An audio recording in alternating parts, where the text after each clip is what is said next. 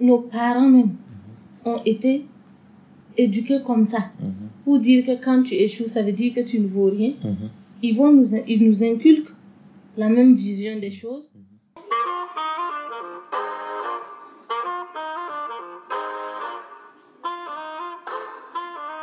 Salut à toutes et à tous et bienvenue à l'épisode 2 de votre émission de l'autre côté. Aujourd'hui, nous partageons l'expérience de Zala Adjara.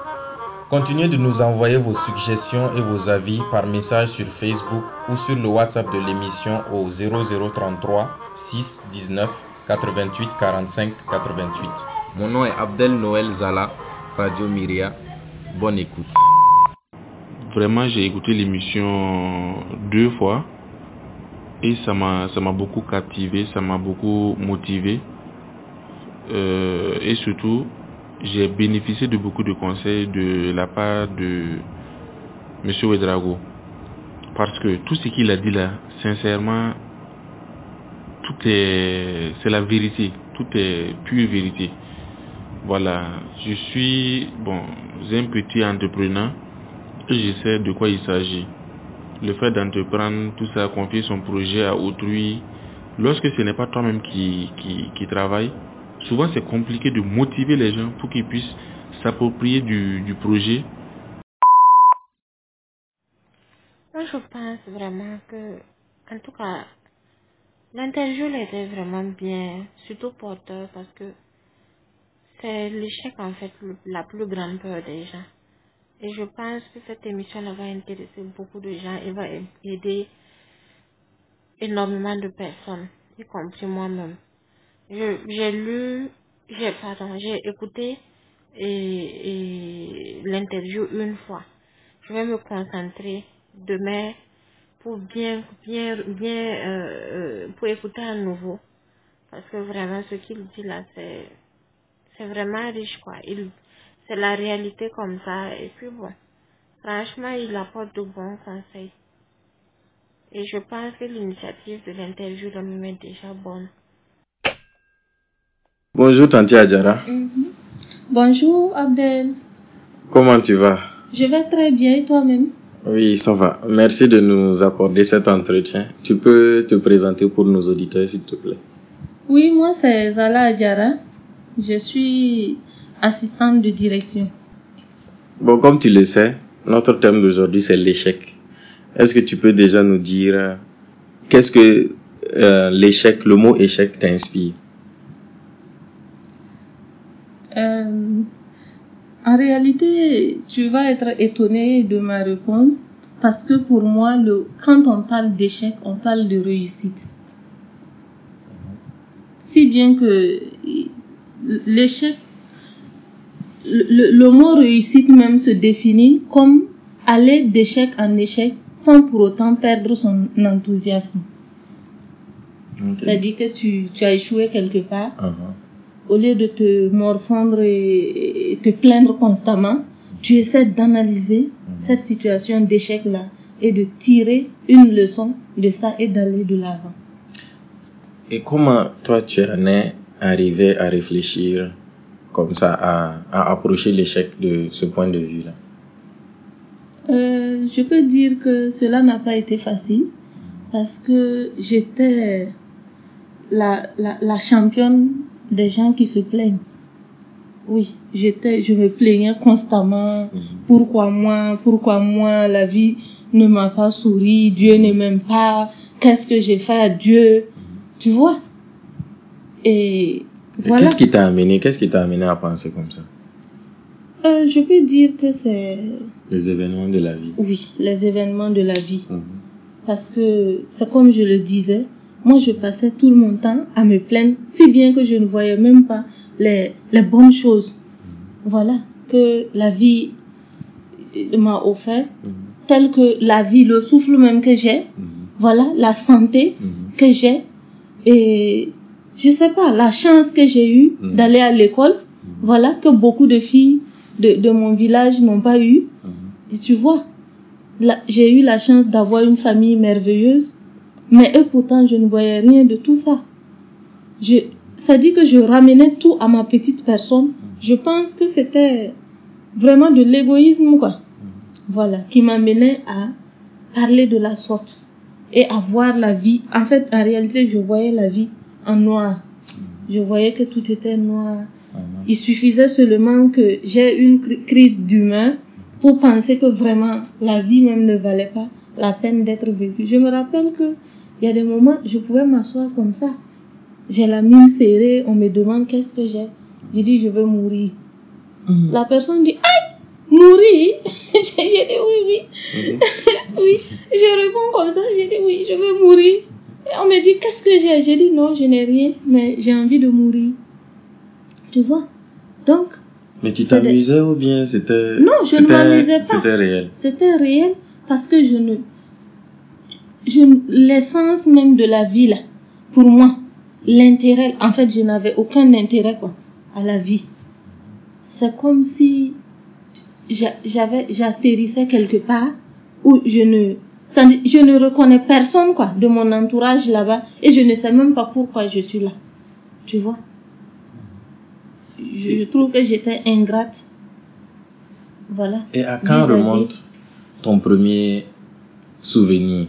De, de l'échec Mon premier souvenir de l'échec remonte euh, il y a, hum, disons, peut-être 28 ans de cela. Mhm, Voilà. Lorsque j'étais encore un enfant. mhm. Voilà. On m'a donné de l'argent, voilà, pour que je puisse me payer des arachides. Ou, en tout cas, des petites, petites choses Mhm. pour manger. Mhm. Et en allant à l'école, j'ai vu un attroupement au marché. Je me suis approchée pour voir ce qui se passait. J'ai vu que en fait c'était un jeu du hasard. Mhm. Ah, je dis bon, je dis je vais voir qu'est-ce qui se passe de près. Je m'approche, je vois des gens qui jetaient une corde comme ça sur une table et on dit voilà si tu attrapes la corde là, Mhm. on, on double ta mise. Double c'est-à-dire que si tu avais misé 50, on te donne 100 francs. Si tu avais misé 100 francs, on te donne 200. Et je me suis approchée, j'ai regardé, il y a un monsieur dans la foule là qui a dit, moi, moi. On a jeté, il a fait, il a attrapé. On dit, on lui donne ses 100 francs, on lui a donné. Encore, on fait encore, il, il a misé les 100 francs là. Il fait encore, il gagne, il a eu 200. Moi, j'ai dit, ah, quelle façon facile d'avoir de l'argent. Et hop, j'ai sauté dedans. les 50, j'ai misé mes 50, on fait, on fait, je perds. Mhm. Ah, on me dit de dégager. J'ai dit non, j'ai dit non, qu'à me donner. Même s'ils vont pas doubler ma mise là, ils n'ont qu'à me donner mes 50. Mhm. Le monsieur m'a dit, Nyamorde, là, si tu quittes pas là-bas, là, je vais te gifler. Moi, je suis partie en pleurant. Et des années, années là, moi, j'ai haï le monsieur là comme ça. Si je vois quelqu'un même qui lui ressemble un peu là, non, je m'énerve.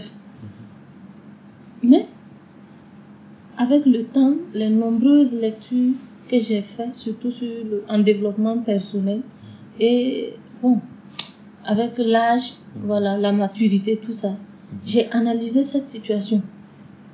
Et je me suis demandé, je, je, je me suis dit, mais qu'est-ce que toi tu, tu, tu retiens de ce qui s'est passé? J'ai dit seulement, ah, même si je vais avoir l'argent un jour là, il faut pas que je compte sur les jeux du hasard. Et j'ai dit, jamais, jamais, jamais, je ne vais faire un jeu du hasard. Voilà. Et je trouve que le fait d'avoir perdu 50 francs, il y a 28 ans de cela, m'a évité de perdre, je sais pas, 10 000 ou 100 000.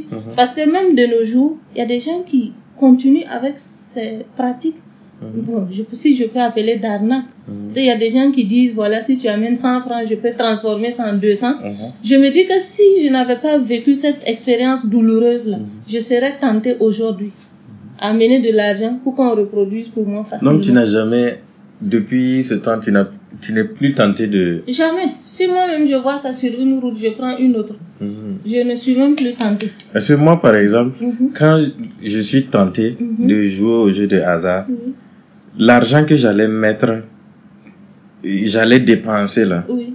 je le mets dans ma tirelire. Ah, voilà.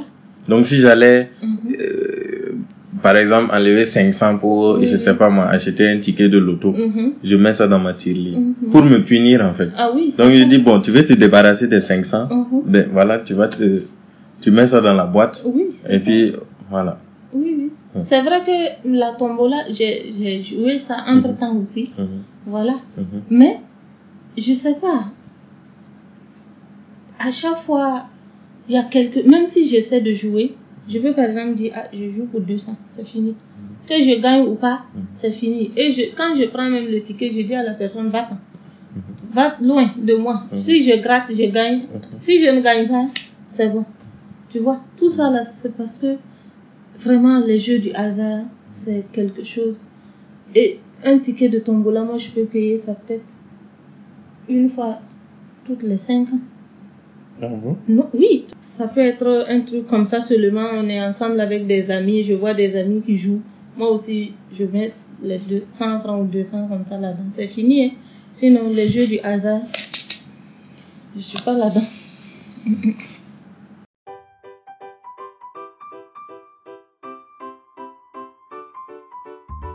Nous avons le plaisir de vous annoncer que la radio Myria, en partenariat avec le club BF1, participe à la visite de l'orphelinat Home Kizito le jeudi 23 novembre à 15h. Alors pour ceux et celles qui aimeraient participer ou faire des dons, contactez-nous sur Facebook et nous vous communiquerons la liste des besoins de l'orphelinat. Alors je vais faire simple. L'orphelinat a besoin de dons. Les dons sont en train de baisser. Ces enfants ont besoin de vous. Toute aide est la bienvenue. On déplore souvent que les aides viennent de l'extérieur. Nous devons saisir cette opportunité-là de montrer qu'on a un cœur. Tu m'as parlé aussi d'une expérience de commerçante. Oui. par- quand, lorsque j'étais petite, Mhm. j'ai entrepris beaucoup, beaucoup d'activités Mhm. de commerce, les petits commerces, pour me faire un peu d'argent de poche. Mhm. Et l'expérience qui m'a le plus marqué, c'est la vente de mangue. Voilà. J'avais réussi à garder un peu mon argent, à épargner Mhm. un peu sur mon argent de poche Mhm. jusqu'à avoir 100 francs. Et j'ai pris les 100 francs. Je suis allée dans un, on dit un non? Mhm. Un endroit où on les mangues. Il y a les arbres, la plantation, dans Ah, une plantation, de, mangue. de mangue. Et je suis allée, j'ai payé les mangues là pour 100 francs. Mhm. Je suis arrivée, je n'avais pas de table à l'époque. Mhm. J'ai sorti un vieux sac de riz là, Mhm. devant notre porte. J'ai étalé les mangues là et je vendais. Comme j'étais très connue dans le quartier, quand une vieille personne passait, elle me saluait, dit Ah, Azara, toi tu vends des mangues? J'ai dit Oui, oui. Je prends une mangue, je donne à la personne, je de prendre ça. Ah, la personne prend et elle me dit Grand merci. Mhm.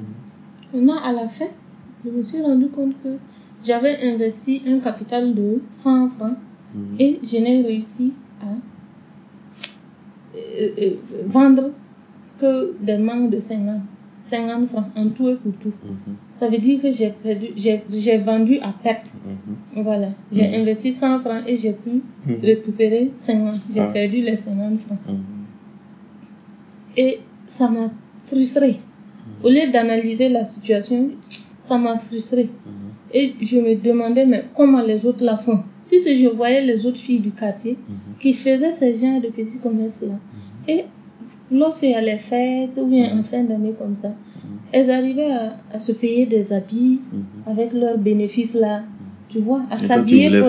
C'est ce que je voulais faire en réalité. Mhm. Donc, j'étais devenue même jalouse de ces filles. J'ai dit pourquoi elles arrivent à vendre, avoir des bénéfices, et puis moi je n'arrive pas. Qu'est-ce que moi j'ai de moins que ces filles-là? Mhm. Ah. Puis, je, je, je ne voudrais même plus être leurs amies, tellement elles m'énervaient. Et j'ai arrêté net toute activité commerciale. Mhm. Quand on me demande pourquoi tu fais pas de... Je dis non, moi je n'ai pas la chance avec le commerce. Mais, à un moment donné, j'ai analysé la situation. Je me suis dit, mais pourquoi chez moi ça ne marche pas? J'ai compris, c'était tellement banal. Puisque si tu as payé les mangues pour 100 francs et puis tu as distribué la moitié des mangues, c'est normal que tu te retrouves avec la moitié de ton capital. Et je me donc j'ai dit, ah, ça veut dire que quand tu fais le commerce, tu ne dois pas donner gratuitement. Voilà. Même quand tu enlèves une mangue, tu donnes à une personne, c'est dire que toi-même là, tu dois pouvoir payer. Si la mangue faisait 25, tu enlèves 25 là, tu mets et tu donnes la mangue à la personne. Mhm. En ce moment, la, la mangue n'est pas allée comme ça gratuitement. Et j'ai dit voilà, j'ai tiré leçon de cet échec. Et voilà, je vais essayer de me lancer encore dans une activité commerciale. Je suis en train de me préparer comme ça pour commencer une activité commerciale. Et j'espère vraiment, je compte vraiment tirer. C'est-à-dire, je compte profiter au maximum quoi, Mhm. de cet échec-là pour que cette nouvelle activité-là marche. Oui. Parce que en commerce, il n'y a pas l'amitié, Mhm. la famille. Mhm. Oui, on ne te dit pas de ne pas entretenir tes relations familiales, Mhm. mais il faut savoir que quand tu donnes, c'est toi tu payes pour donner. Tu ne peux pas prendre gratuitement comme ça et puis donner. Et puis t'attendre à un bénéfice, c'est pas possible. Ça aussi, c'est quelque chose que j'ai appris de mon échec. Et c'est pas un échec euh, récent. C'est lorsque j'étais petite. Mais ça veut dire que c'est quelque chose qui m'a traumatisée Mhm. des années et des années. Et c'est maintenant que j'ai compris qu'en réalité, c'était pas un échec, mais c'était la voie de la réussite. Mais quand, quand on t'entend, euh, on se dirait même que, en fait, l'échec n'est pas si dramatique que ça. Oui, Mais pourquoi quand on échoue ici, c'est, c'est comme si on remet en question même la, l'identité même de la personne, puisque toi, tu t'es, euh, tu as dit que pendant longtemps, Mhm. tu t'es dit que Dieu ne t'aimait pas, tout ça, qu'il y avait un problème avec toi. Mhm. Donc, en fait, tu remettais en cause ton identité. Oui, en fait, ce qu'il faut retenir dans ça, Mhm. c'est que tout vient de la base. Quand je dis la base, je veux parler de la cellule familiale. Oui. Si nos parents même ont été éduqués comme ça, pour dire que quand tu échoues, ça veut dire que tu ne vaux rien, ils vont nous, ils nous inculquent la même vision des choses et cela va sans dire que quand tu échoues, automatiquement tu sais ce que la famille va penser de toi. Puisque tu as grandi dans cette façon de voir, de faire les choses, dans cette façon de voir l'échec. Quand tu échoues, dans la plupart, en tout cas de nos familles, ici, en, en Afrique, on dit non, tu ne vaux rien, tu es... Est-ce que toi, tu as été confronté à ça? Oui, moi j'ai été confrontée à ça. Pas de la part de mes parents, quand je dis parents, de mon père et de ma mère, mais de la part de mes frères. Oui, il y a certains frères bon, que je ne vais pas citer dans cette interview qui, qui disaient, par exemple, je sais que quand j'ai fait mon certificat d'études primaires, j'ai un cousin qui est du domaine de l'enseignement. Et le cousin était passé à la maison à son temps et il a informé mes parents que j'ai réussi au certificat, mais je n'ai pas réussi à l'entrer en sixième. Et mais je sais que j'ai des frères qui se sont levés pour dire voilà, je, je suis bête, voilà, je suis pas intelligente. Et le certificat que les gens ramassent, et bon, le certificat que les gens ramassent par terre là, voilà, moi je, je me suis contentée de ça. Voilà, c'est l'entrée en sixième qui montre que vraiment tu es à la hauteur, tout ça là. Voilà, on m'a dit tout ça. Et moi, je me disais que non, c'était pas possible parce que je savais ce que j'avais composé. Et quelques jours plus tard, le même cousin est revenu pour dire voilà, je me suis trompée, j'ai mal regardé les résultats. En fait, elle a eu l'entrée en sixième. Et si tu vois. Et imagine si je- réellement je n'avais pas eu l'entrée en sixième. C'est-à-dire que déjà on avait sapé, tu vois, mon moral. Et même si je reprenais, j'a- j'allais, je repartais à l'école avec ce sentiment de d'infériorité, puisque tu te sens seul. Tu vois que la famille n'est pas derrière toi, on te fait même plus confiance. Et si tu n'es pas forte d'esprit, ça peut même saper toi-même ta propre confiance en toi. Tu vois. Donc c'est pour dire que les histoires de de, de l'échec, la façon dont l'échec est perçu chez nous ici en Afrique, c'est pas ce n'est pas individuel, hein. c'est quelque chose de familial. Oui, c'est depuis la, la souche là. Oui, on- depuis le début, on te met ça en tête. Et donc, il te faut te frotter avec l'extérieur, avec d'autres personnes qui ont une autre façon de voir les choses, pour que tu, tu te rendes compte qu'en réalité, l'échec même n'existe pas en tant que tel. C'est comme quand tu te lèves pour faire, je sais pas, une activité, tu, tu l'as mal fait, ou bien, bon, laisse, je prends une activité très simple. Tu es une fillette, tu, tu balayes la maison, et puis ta maman vient te dire, ah, ta maison là, c'est pas bien balayé, il y a encore de euh, saleté derrière toi. Tu reviens dessus, tu balayes. C'est fini. Est-ce pour autant que si ta maman te dit que ça va bien balayer, tu vas déposer le balai là, t'asseoir là-bas pleurer? Donc tout devrait être comme ça. N'est-ce pas? Voilà. Balayer, c'est une activité tout comme une autre.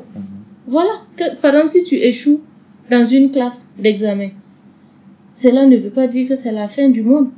Tu reviens dessus comme si tu balayais encore. Quand là, ça va être très propre. Tu, tu auras ton, ton diplôme, c'est tout. C'est très simple. Voilà, c'est pour dire que vraiment, tout ça là, c'est la cellule familiale. Oui. On connaît des enfants qui n'ont pas ce comment on dit, quotient intellectuel aussi développé que pour les autres. Mais le fait que toute la famille est derrière l'enfant, tu vas voir, à la fin, on va dire, Hum, pourtant cet enfant-là était bête. Nous-mêmes, on le dépassait à l'école. Mais lui, il a une force que tu n'as pas. Il a toute une famille qui est derrière lui. Et c'est dommage que... Bon, c'est c'est dommage, hein, c'est vraiment dommage que ce soit encore la même famille qui, qui dit t'aimer, qui encore qui te tire vers le bas sans même se rendre compte, avec euh, des paroles, des actes. C'est comme ça. C'est vraiment la cellule familiale qui est à la base de tout.